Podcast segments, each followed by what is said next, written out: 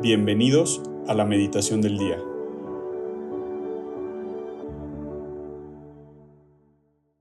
En el nombre del Padre, del Hijo y del Espíritu Santo. Amén.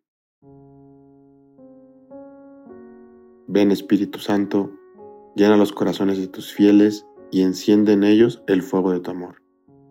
Envía, Señor, tu Espíritu Creador, y se renovará la faz de la tierra. Oremos hoy Dios que has querido iluminar los corazones de tus hijos con la luz del Espíritu Santo. Haznos dóciles a sus inspiraciones para gustar siempre del bien y gozar de su consuelo. Por Cristo nuestro Señor. Amén.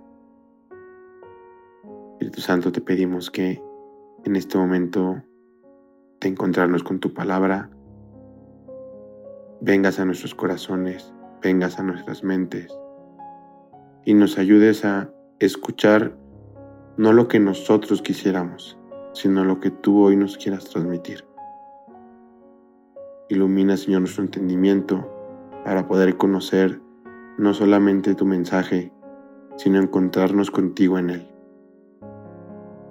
Hoy lunes 30 de octubre meditaremos en el Evangelio de nuestro Señor Jesucristo según San Lucas, en el capítulo 13 del versículo 10 al 17. Un sábado estaba Jesús enseñando en una sinagoga. Había ahí una mujer que llevaba 18 años enferma por causa de un espíritu malo.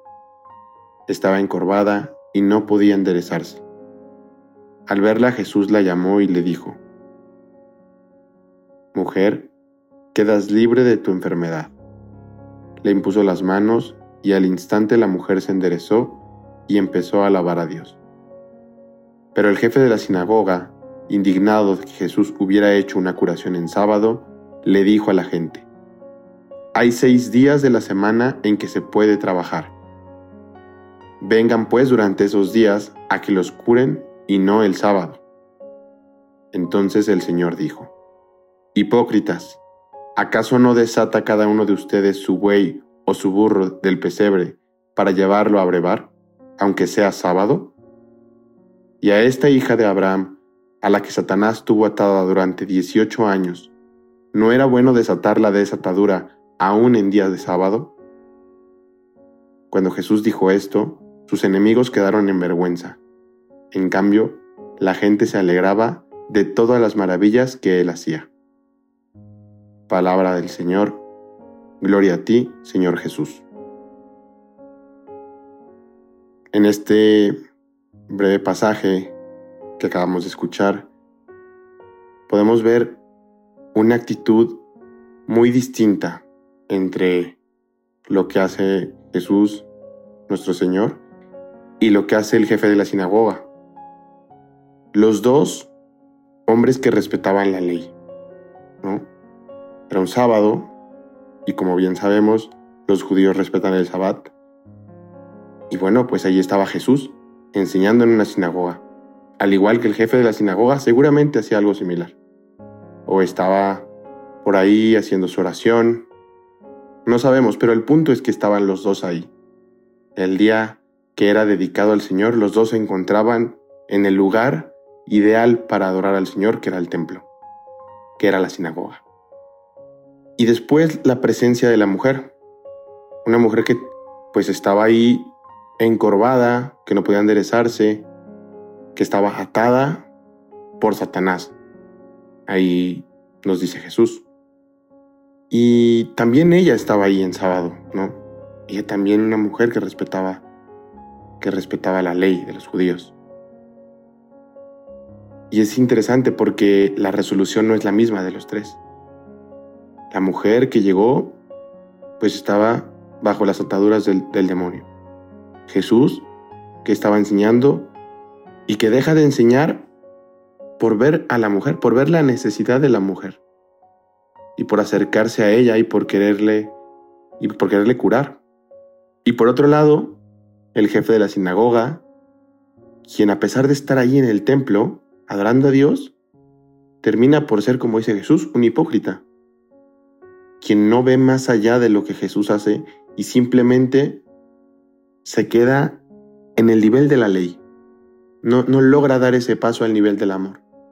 No ve la necesidad de esta mujer ve simplemente el interés radical de cumplir la ley al pie de la letra, sin tomar en cuenta que por encima de la ley está el creador de la ley, que es Dios. Y es muy, y es muy, es muy bonito y muy, muy significativo este hecho, porque sucede hoy en nuestro día a día. ¿Cuántos de nosotros no conocemos personas o nosotros mismos incluso?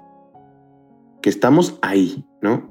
Podemos decir, oye, yo sí estoy ahí, yo sí estoy en la iglesia, yo sí formo parte de X movimiento, yo sí formo parte de una comunidad espiritual, yo sí me esfuerzo por vivir cristianamente, pero la realidad es que a lo mejor mis motivaciones no son las más las más santas o probablemente me he perdido un poco del punto y termino viendo como un fin todo lo que hago, ¿no?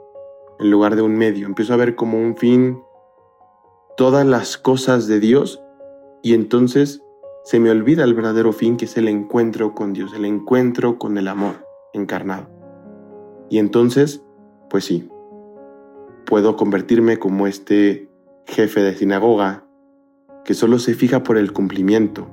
Y entonces es cuando uno empieza a rechazar a los demás porque ya no es tan importante el valor que tiene aquel como persona o el valor que, pudiera tener un, un, un, pecador porque pues precisamente es pecador, ¿no? Entonces como ha pecado, ha quebrantado la ley, entonces yo estoy en una posición en la que puedo juzgarle creo, ¿no?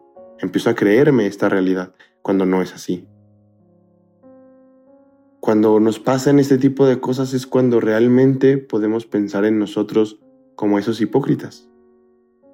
¿Por qué? Porque no somos capaces de ver más allá.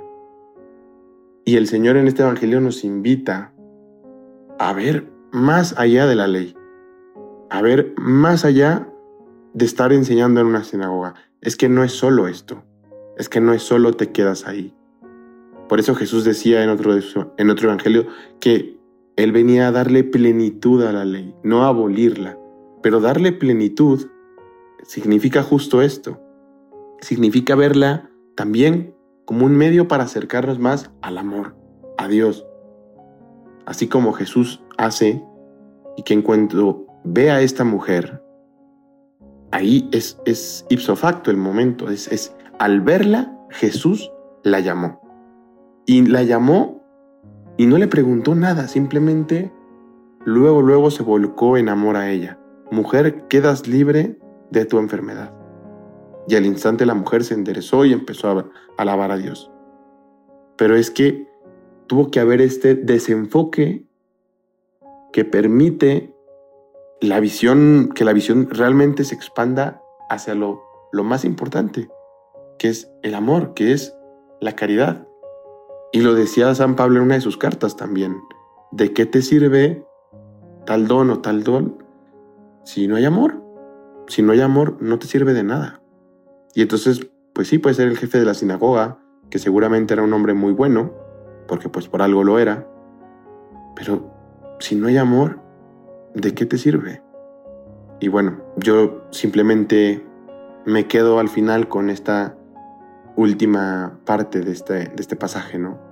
La gente se alegraba de todas las maravillas que él hacía. No perdamos esa alegría, porque las maravillas que nuestro Señor hace son todos los días, todo el tiempo, en cada momento de nuestra vida. No perdamos esa alegría.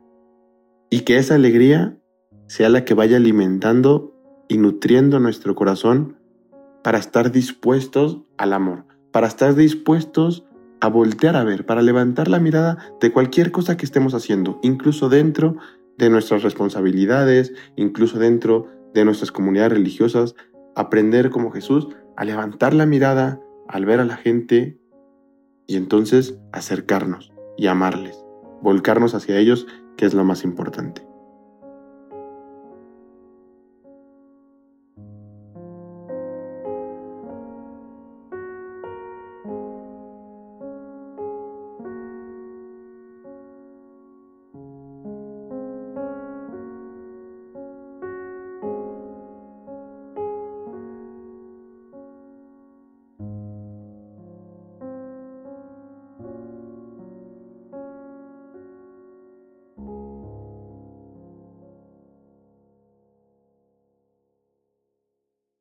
Señor, te damos gracias por los beneficios recibidos. A ti que vives y reinas por los siglos de los siglos. Amén. Cristo, Rey nuestro, venga a tu reino, reina a los apóstoles, enséñanos a orar. En el nombre del Padre, del Hijo y del Espíritu Santo. Amén.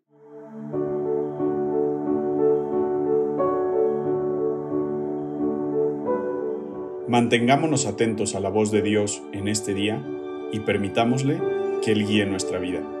Nos escuchamos mañana.